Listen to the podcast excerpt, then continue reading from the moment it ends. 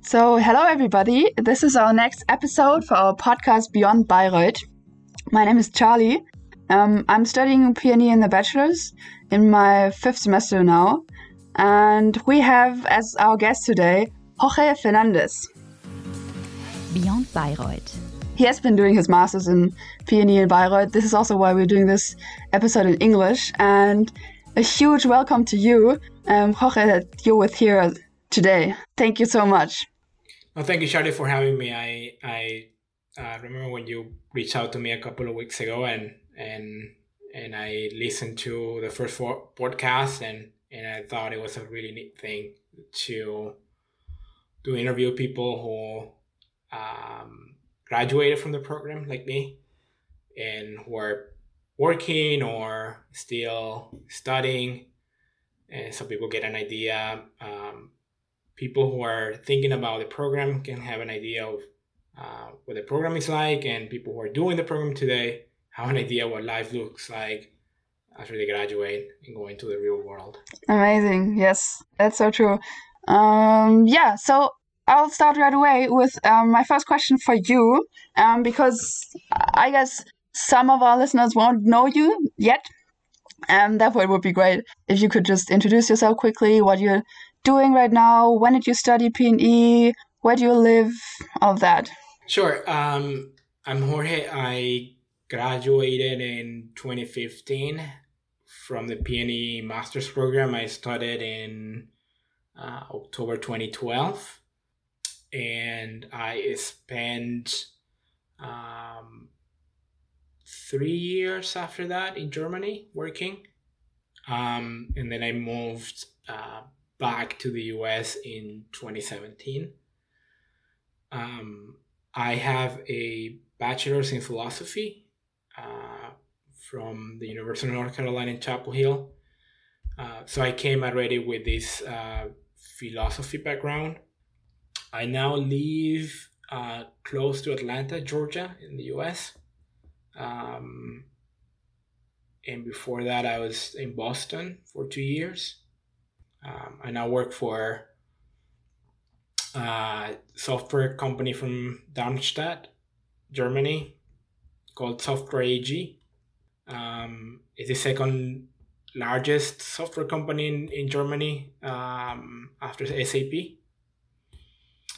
Uh, and that's uh, and before that I was working for Siemens in the software division for about three, no, five almost five, almost five at Siemens, and now I just uh, came on board with Software AG in, in October.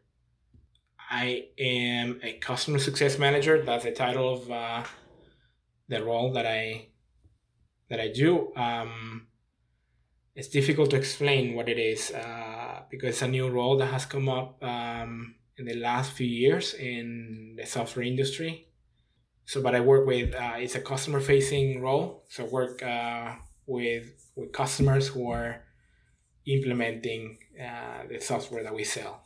Okay. So you're the one who is facing the customer and like ex- maybe explaining stuff also and not the one who sits behind the desk and like deprograms everything?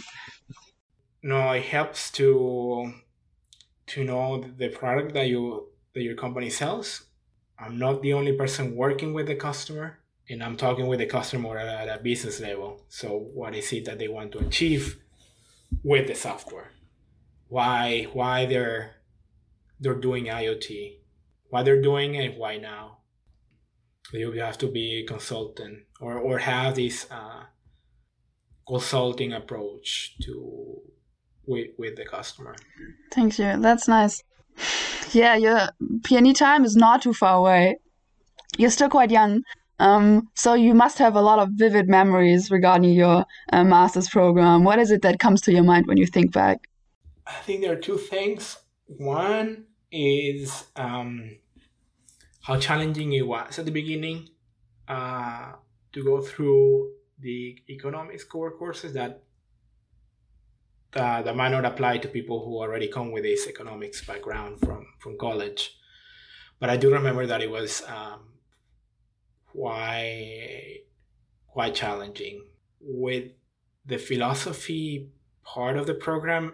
like I said, I studied philosophy. I was so I was already exposed to having these really interesting seminars where you tackle really big questions and you tease out you try to tease out an answer by by discussing.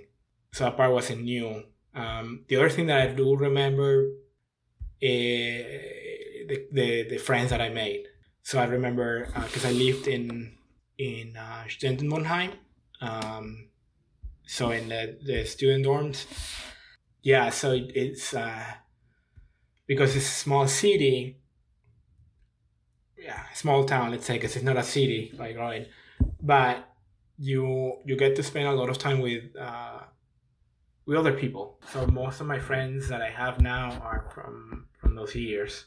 And like the general feeling and the general also mentality within the master's program and the people how do you how do you describe that? So the, the thing is, it's not about the program. It's just the people who tend to to to um like to study things like PE, like philosophy, right, in economics, especially the mixture of the two. I think the common denominator would be being curious. So you said you also applied in Hamburg. Seems like you've you wanted to study in Germany. Why is that the case? So you said early on that you did your bachelor's already in North Carolina. Yes, I um, during my bachelor's I did a one year um, exchange in Heidelberg. Nice city. The, the city is beautiful, of course. The, the town um, out of the question, but I, what I remember the most is um, the friends that I made. Mm. That's why you wanted to study in Germany then. Yeah, exactly. So I came back. Um, finished my bachelor's degree in, in the US and then I worked for two years. I really wanted to go back to Germany and work. That was my my intention, my plan, and and that's that's uh, that's one of the reasons I I started looking for programs uh, in in in Germany. And now you're back working in the US. Mm-hmm. Why did you move there or back there? Why didn't you stay in Germany? I was working with. I started working with Siemens um, in 2016, and there was this um, this new role uh, within the company in another um, in another division that we're building in IoT, and it just happened that this role was in Bo- based in in Boston so I applied for the role, I interviewed, and I was able to transfer, do an internal transfer within within the company. That was still software within Siemens, but in another division, this new thing that they were building up, uh, and that was attractive. That means if you've both worked in the US and Germany, how would you compare them both? Like, what is it like to work in the US compared to Germany? Oof, that's a loaded question, uh, and I think it always depends on the company, right? The industry. So I try to speak really generally. So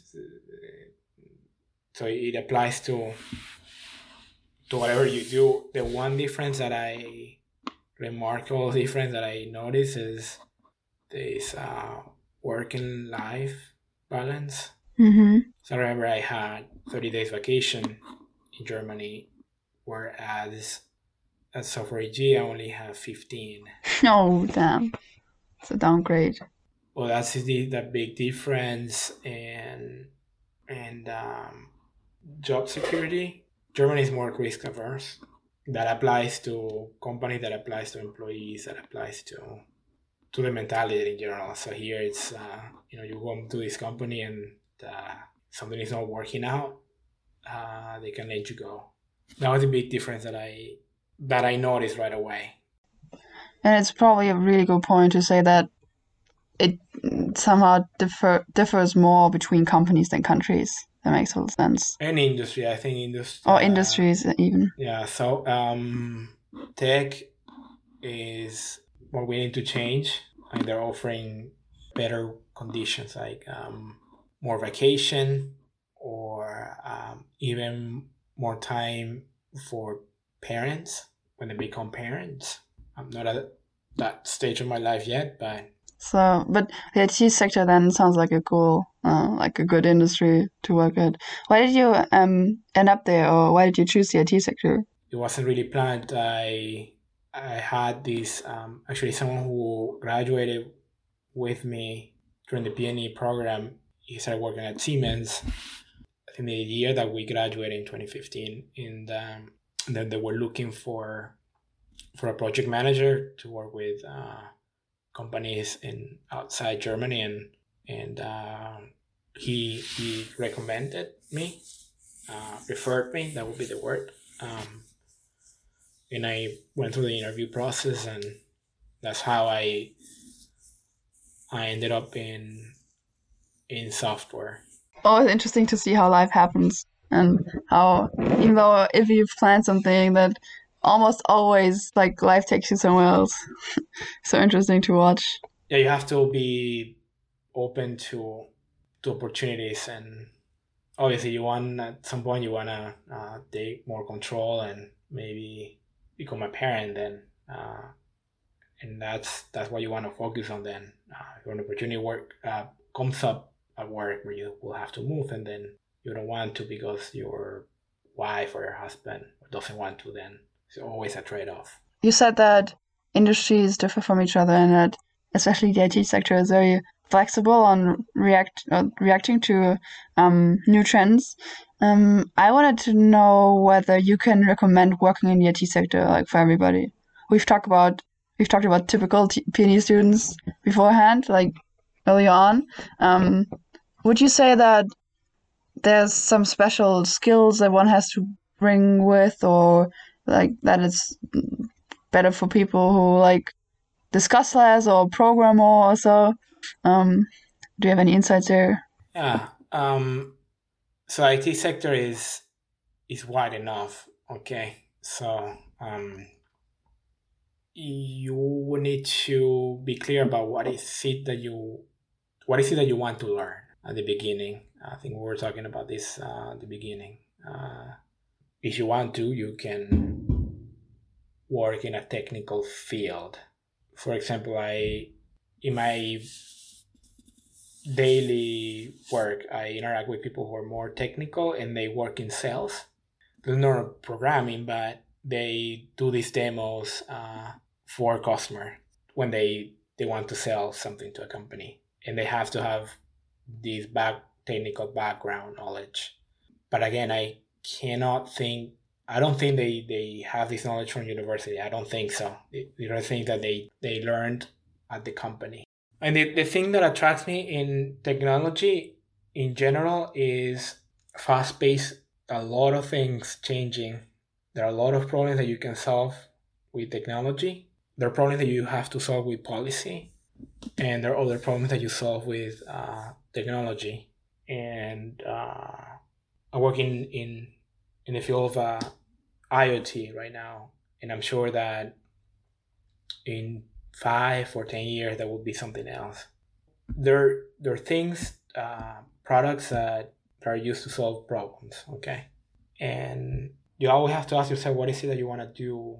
Like, don't fall in love with with technology per se or with the product, with but with the problems that you want to solve.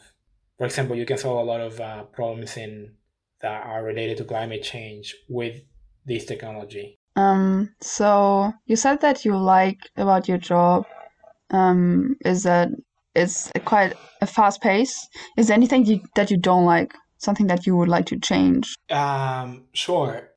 Just getting carried away by the day, because when you work with customers, your um, your day is dictated by necessity by problems or needs that your customers have. Uh, and then if they have an emergency, and they, there is always emergency, the only thing that uh, it's constant. Um, then you plan your day or your week, and then it gets off track, derailed by something that has to be solved very quickly. Why do I like working with customers? So when I immigrated to the US, I really have to I had to work, period. I had to work. and a lot of the jobs that I had were um, facing facing customers. And when you do that, you get closer to to why your product exists, right? You get closer to the problem because at the end, the company exists because they intend to solve a problem that a customer has. And then they have all these like what they call town hall meetings or what company wide meetings and sometimes the CEO comes up and talks and that person always says, you know, I've been meeting with customers, right? This is what they're telling me. So this is really valuable if you have this experience. You have to, if you working at it in, at an executive level, you really have to have this affinity with, with customers. you you have to talk to customers and understand what uh, their problems. Totally. How would you describe the career chances in the IT sector? Are they good? Is it a general thing that one can say, or is that again different from company to company? At least in software, it says a lot the fact that I got an offer during the pandemic. Companies are are using more software to operate. Uh, a lot of companies are cutting cost, obviously, but even to cut cost, you need software sometimes. So what that mean, what that translates into is that even now, with the instability that the economy is facing everywhere, and still you have this all these companies uh, in in tech looking for for talent and I don't think that's going away. I think that's uh, that's a constant. Sounds like a really good choice, uh, choosing the IT sector as an employer. So, would like looking back from now, would you do anything different, or um, would you change anything in like the aftermath with your with your knowledge now from career perspective? I don't have a long career, um, and sometimes you your choices are made in because they're constrained, right? That's sometimes that was the only option. Like I told you before starting recording, I only had two job offers, and that was the only offer in Germany, and I took it. One of the things that I did was to evaluate the career perspective of the two jobs. Definitely, when I when I'm researching it, I thought, okay, this is something that I could see more opportunities down the road, where whereas the other one was more static if that's something that is attractive to you, uh, always being exposed to new things, technology, new roles, then by necessity is a, is a sector that is always changing because it has to. For typical German people, this might be an uncomfortable question, but maybe for you as a Venezuelan, that might be different. Uh, I'll just just ask you straight ahead. Um, how happy are you with your salary? I mean, you always. I think I would always want to earn more, but at the beginning of at the beginning of your career, um, sure, you have to make sure that you're paid fairly. If you're a woman, you have to make sure that the company pays you fairly. But more importantly, especially the beginning of your career, choose a company where you can learn a lot, and then the money after that it comes. I think it naturally comes. How do you how do you generally describe the situation of wages in your sector, in IT sector? I, there is a high demand um, for people in technology, so that makes it attractive uh, as a worker because then you have more options. Yeah, and then uh, at least in software, I I don't know um, there are no other parts of IT uh, technology, but the margins, the profit margins are higher than you know a company selling shampoo, right? Or even making cars. So it allows companies to to offer better salaries, but at the beginning, uh, for me, it was uh, or the advice that I can give looking back is make sure that you learn a lot. This is what people companies pay you for.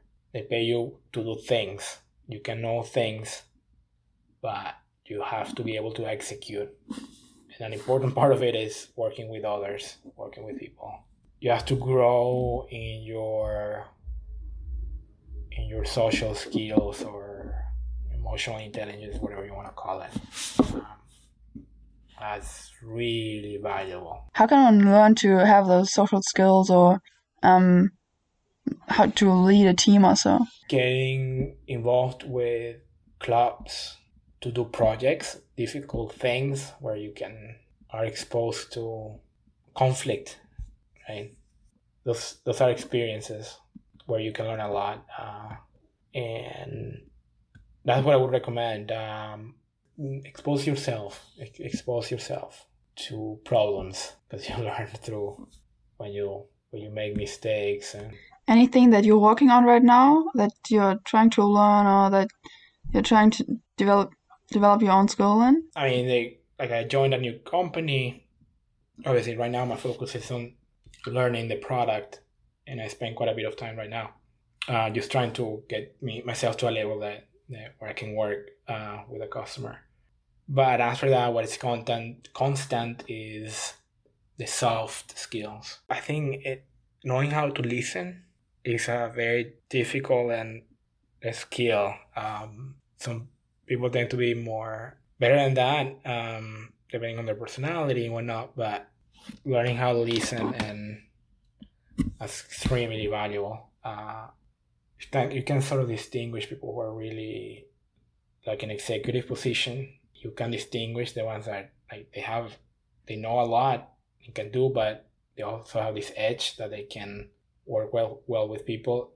There are people who are like they're really good listeners that they can get through a person. They can understand you quicker than other people.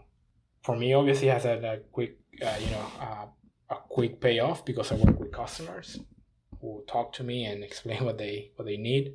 There is always the the concrete thing and you know the in my case the technical content of what the customer is telling me, also the emotional thing that is you know that is always behind everywhere. If you can do that, then then you can be more effective in solving problems for your company and people will notice that and give you more problems and or complex, more complex projects, meaning that you rise. How is it um, with your plans? Do you have any plans for the future? That's actually an exercise that I'm going through now, and I would say I would like to stay in technology because I the more I am doing this, the more I realize that there are really interesting corners of technology where you're you're solving really really interesting problems. So maybe i mean ideally working the in the intersection between technology software and and the food industry. Why the food industry? Because uh, i've always been attracted to food since i was a kid. It's nice. I like food too. I mean who is not attracted to food? Yeah and for example with the technology that i'm working with there are a lot of problems that you can solve in this um, in in the food industry, like waste. So when I say food industry, I just you know I'm talking in really wider terms, the widest terms possible. Like could be agriculture that are using sensors, for example, to measure the moisture of the soil and they send that that data to the cloud and analyze it so they don't have to uh, use more water than necessary. Yeah, and that's a long term yeah goal and the, the other thing is um, it will be very attractive to me for to work in a startup or a young young company. It doesn't have to be like a company that is just starting right now uh, or even starting a company in software. So and if not then i stay in software. I and i continue with my career and see where it takes me. You cannot i mean it's difficult to plan things that far in advance because uh, for example the role that i'm in didn't exist five years ago. So when i remember when i applied to it i just didn't know what it was. I mean i saw the description like it looks like something that i i would like to do next but i had to research what it was. Um, yeah i mean i would like to manage a team eventually. I would like to have the opportunity to getting more exposed to, to other parts of the pro the company or work on problems where you have to work with other parts of the company. Not really, by the way, they're really valuable when you're working on on, on cross functional problems. I think there are two main advantages: expose you to other people in the company, so people know you. Okay, so that's really important to network within your company too, not just outside. And the other thing is that they you start thinking about about problems not from your perspective of what you do. There's so many more questions that I would like to ask you, and so many more things that I would like to know from you. And think questions that popped up during what you said. But thank you so much um, for being here with me today. I really enjoyed our session. It is amazing how many uh, things you consider when taking in a job and all the stuff that you want to learn. And I especially liked your list of things that you like to learn, with example, listening to people. Um, really inspired me. And therefore, thank you so much and see you next time. Thank you. And if uh, anybody would like to reach out to me uh, with questions about maybe my experience doing the PNE master's program or what I do in my job, or they want to learn more about my company, uh, they can reach out to me on, on LinkedIn. Um, so I'll be happy to connect and answer whatever questions people have. Cool. Thank you so much. Thank you for having me.